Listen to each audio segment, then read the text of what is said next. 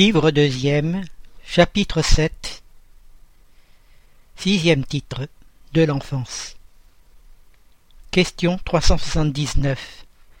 L'esprit qui anime le corps d'un enfant est-il aussi développé que celui d'un adulte? Réponse. Il peut l'être davantage s'il a plus progressé. Ce ne sont que les organes imparfaits qui l'empêchent de se manifester. Il agit en raison de l'instrument à l'aide duquel il peut se produire. Question 380. Dans un enfant en bas âge, l'esprit, en dehors de l'obstacle que l'imperfection des organes oppose à sa libre manifestation, pense-t-il comme un enfant ou comme un adulte? Réponse. Lorsqu'il est enfant, il est naturel que les organes de l'intelligence, n'étant pas développés, ne peuvent pas lui donner toute l'intuition d'un adulte. Il a, en effet, l'intelligence très bornée, en attendant que l'âge ait muré sa raison. Le trouble qui accompagne l'incarnation ne cesse pas subitement au moment de la naissance. Il ne se dissipe que graduellement avec le développement des organes. Commentaire Une observation vient à l'appui de cette réponse c'est que les rêves chez un enfant n'ont pas le caractère de ceux d'un adulte. Leur objet est presque toujours puéril, ce qui est un indice de la nature des préoccupations de l'esprit. Question 381. À la mort de l'enfant, l'esprit reprend-il immédiatement sa vigueur première? Réponse. Il le doit puisqu'il est débarrassé de son enveloppe charnelle. Cependant, il ne reprend sa lucidité première que lorsque la séparation est complète, c'est-à-dire lorsqu'il n'existe plus aucun lien entre l'esprit et le corps. Question 382. L'esprit incarné souffre-t-il, pendant l'enfance, de la contrainte que lui impose l'imperfection de ses organes? Réponse. Non, cet état est une nécessité. Il est dans la nature et selon les vues de la Providence. C'est un temps de repos pour l'esprit. Question 383. Quelle est, pour l'esprit, l'utilité de passer par l'état d'enfance? Réponse. L'esprit s'incarnant en vue de se perfectionner est plus accessible pendant ce temps aux impressions qu'il reçoit et qui peuvent l'aider à son avancement, auxquelles doivent contribuer ceux qui sont chargés de son éducation. Question 384.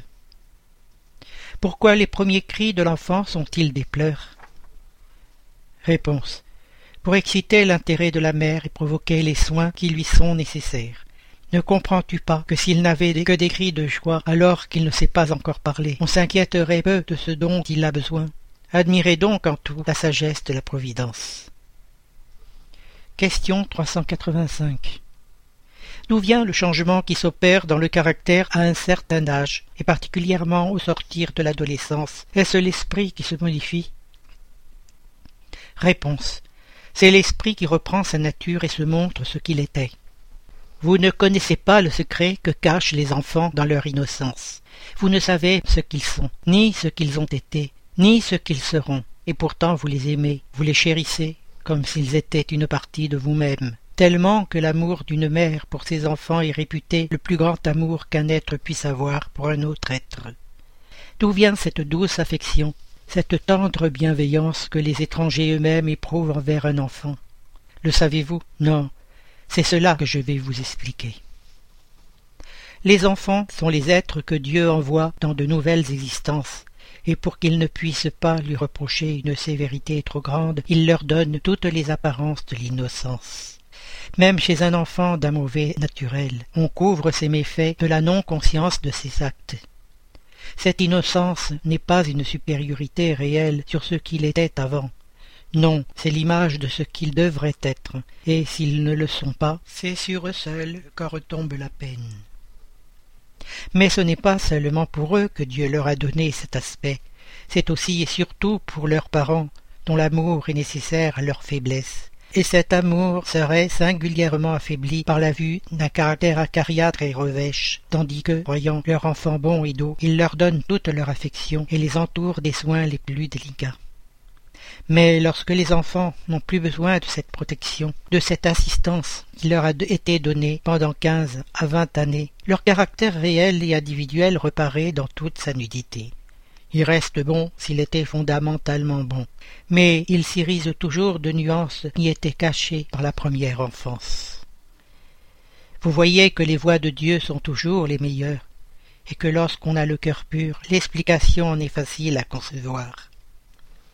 En effet, songez bien que l'esprit des enfants qui naissent parmi vous peut venir d'un monde où il a pris des habitudes toutes différentes, Comment voudriez-vous que fût au milieu de vous ce nouvel être qui vient avec des passions tout autres que celles que vous possédez, avec des inclinations, des goûts entièrement opposés aux vôtres? Comment voudriez-vous qu'il s'incorporera dans vos rangs autrement que comme Dieu l'a voulu, c'est-à-dire par le tamis de l'enfance?